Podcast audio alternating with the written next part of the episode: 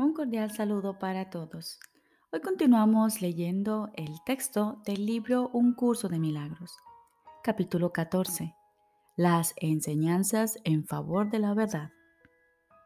Octava parte. El santo lugar de encuentro.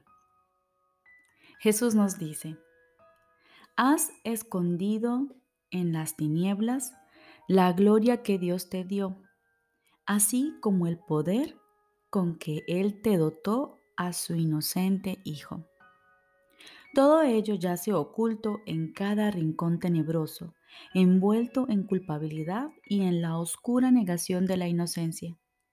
Detrás de las sombrías puertas que ha cerrado no hay nada, porque no hay nada que pueda opacar el regalo de Dios.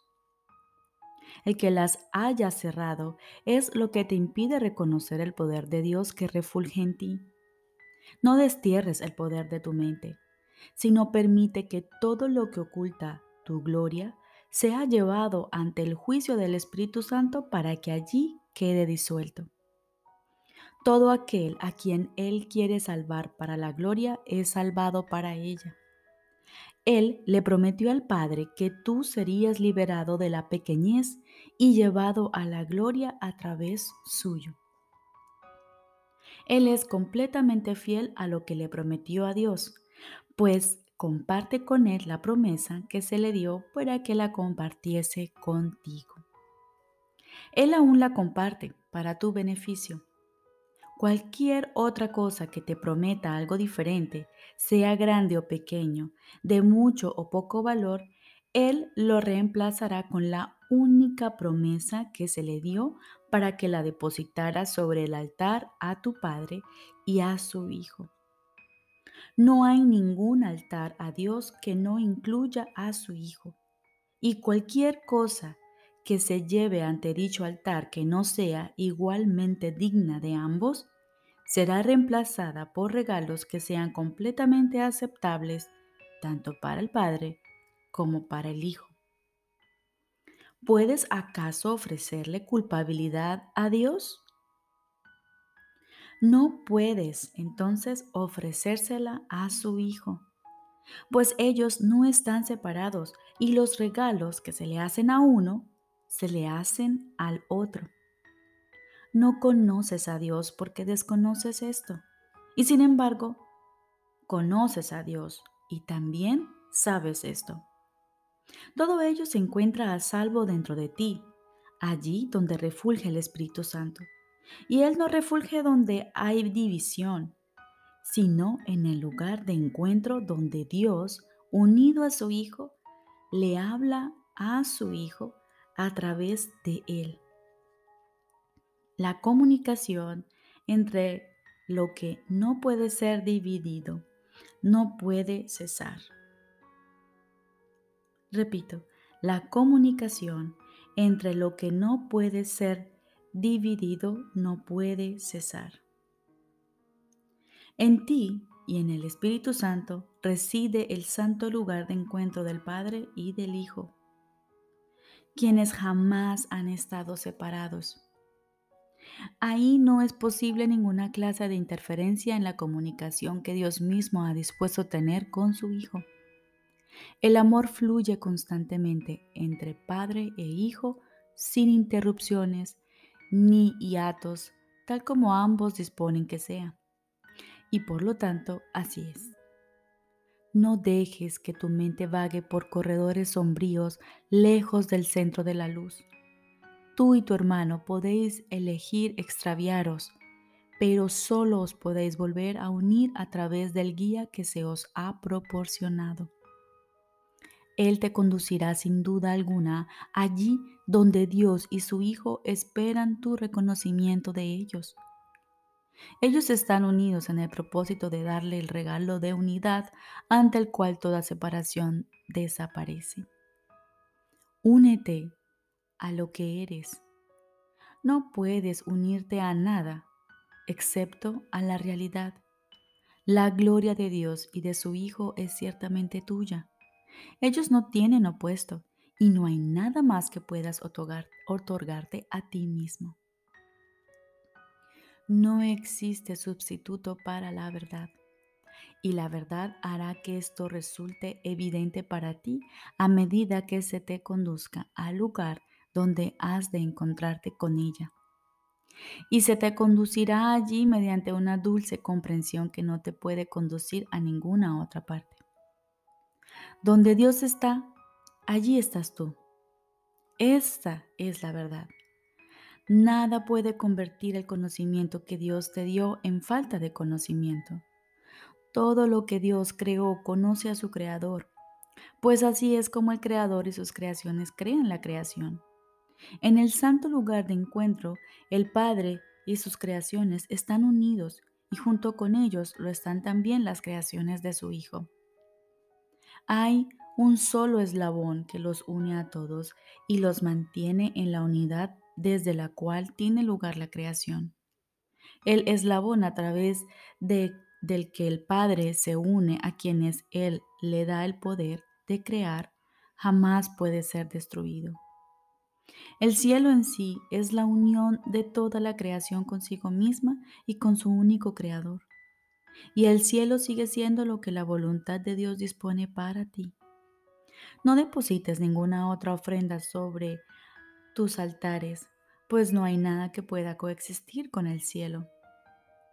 Ahí tus insignificantes ofrendas se depositan junto al regalo de Dios, y solo lo que es digno del Padre es aceptado por el Hijo, a quien va destinado. A quien Dios se da a sí mismo, Dios se ha dado. Tus insignificantes ofrendas desaparecerán del altar donde Él ha depositado la suya propia.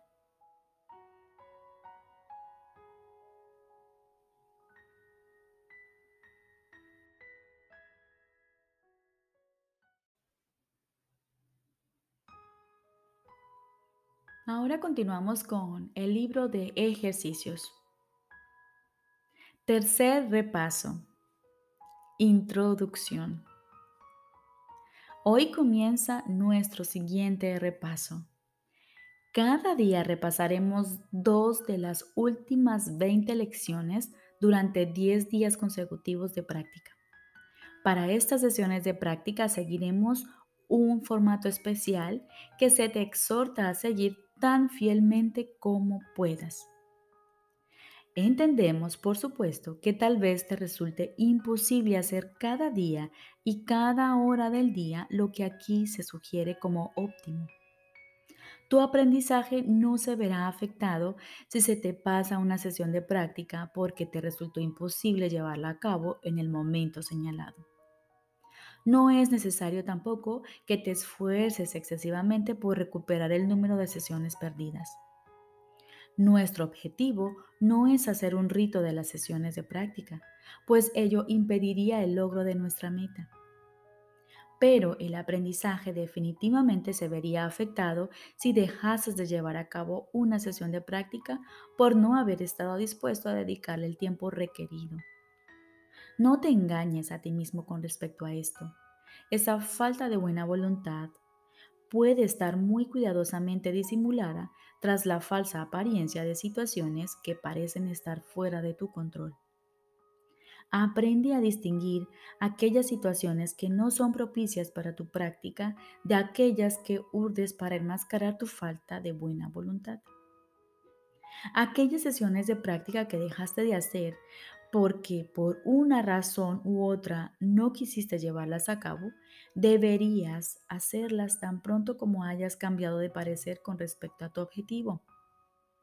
No estás dispuesto a cooperar en la práctica de la salvación solo si ello supone un obstáculo para los objetivos que son más importantes para ti. Una vez que dejes de otorgarles valor, Permite entonces que tus sesiones de práctica se conviertan en los sustitutos de las letanías que les dedicabas, pues no te aportaron nada. Mas llevar a cabo tus prácticas te lo ofrece todo. Por lo tanto, acepta su ofrecimiento y permanece en paz. El formato que debes seguir en esos repasos es el siguiente. Dedica cinco minutos dos veces al día o más, si así lo prefieres, a reflexionar sobre los pensamientos que se han designado. Lee las ideas y comentarios que se ofrecen para los ejercicios de cada día.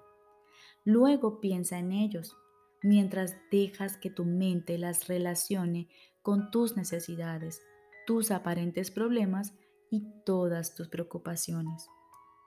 Invita las ideas a tu mente y deja que ésta las use según crea conveniente. Ten fe en que sabrá usarlas debidamente, pues para tomar sus decisiones cuenta con la ayuda de aquel que te dio los pensamientos a ti. ¿En qué otra cosa podrías confiar si no en lo que se encuentra en tu mente? Ten fe durante estos repasos en que los medios que el Espíritu Santo utilice no pueden fallar. La sabiduría de tu mente acudirá en la tuya. Dale instrucciones al principio, luego relájate con completa confianza y deja que la mente utilice los pensamientos que le diste tal como te fueron dados para que ella los utilizara se te dieron con absoluta confianza y con la absoluta seguridad de que harías un buen uso de ellos, con la absoluta fe de que entenderías sus mensajes y los utilizarías en beneficio propio. Ofrécelos a tu mente con esa misma confianza y seguridad y fe. Ella no fallará, pues es el medio del que el Espíritu Santo se vale para tu salvación y puesto que ella goza de su confianza, puede ser sin duda merecedora de la tuya también. Hacemos hincapié en lo beneficioso que sería para ti dedicar los primeros cinco minutos del día a tus repasos, así como los últimos cinco antes de irte a dormir. Si esto no es factible, Trata por lo menos de dividirlos de tal manera que llevases a cabo uno por la mañana, el otro durante la última hora antes de irte a dormir. Los ejercicios a llevar a cabo a lo largo del día son igualmente importantes o incluso más importantes. ¿Te has sentido inclinado a hacer los ejercicios únicamente en los momentos señalados y luego a ocuparte de otras cosas a las que no aplicas lo que has aprendido? Como resultado de ello, no has reforzado suficientemente tu aprendizaje ni le has dado la oportunidad de probar cuán grandes son los regalos que te puede ofrecer. He aquí otra oportunidad de hacer un buen uso de él. Durante estos repasos subrayamos la necesidad de no dejar que lo aprendido permanezca inactivo entre tus dos sesiones de práctica más largas. Intenta dar a tus dos ideas diarias un repaso breve, aunque serio, cada hora. Usa una de ellas a la hora en punto y la otra media hora más tarde. No necesitas dedicar más de un momento a cada una de ellas. Repite la idea y deja que tu mente descanse en silencio y en paz por un rato. Luego puedes dedicarte a otras cosas.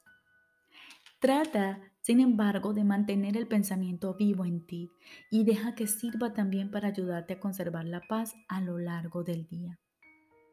Si algo te sobresalta, piensa de nuevo en la idea.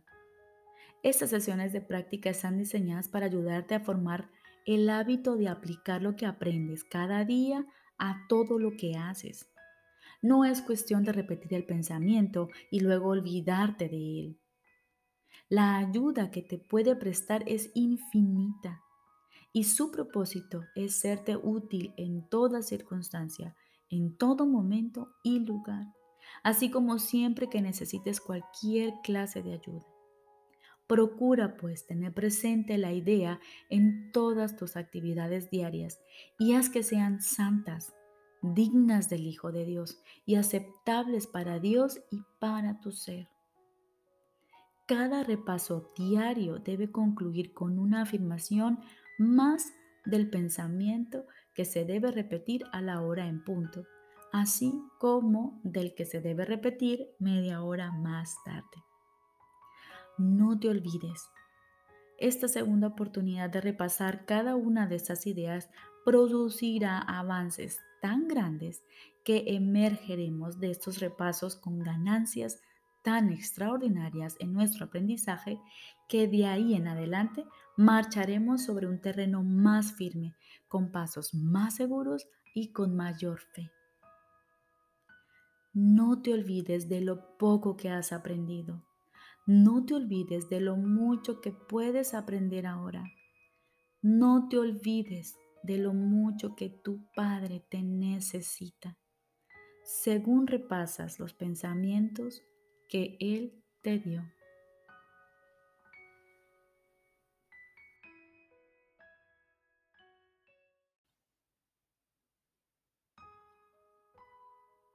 Ahora continuamos con el libro de ejercicios. Lección número 113. Para los repasos de mañana y noche. Primero, soy un solo ser, unido a mi Creador. Mías son la serenidad y la paz perfecta, pues soy un solo ser completamente íntegro, uno con toda la creación y con Dios. Segundo, la salvación procede de mi único ser. Desde mi único ser, cuyo conocimiento aún permanece en mi mente, veo el plan perfecto de Dios para mi salvación perfectamente consumado. Y durante el día, a la hora en punto, vamos a repetir, soy un solo ser, unido a mi Creador. Y media hora más tarde, la salvación procede de mi único ser. Recordemos, lección número 113. Contiene dos repasos, uno en la mañana y otro en la noche. Y durante el día, a la hora en punto, repetiremos, soy un solo ser unido a mi Creador. Y media hora más tarde, la salvación procede de mi único ser. Les deseo un excelente día.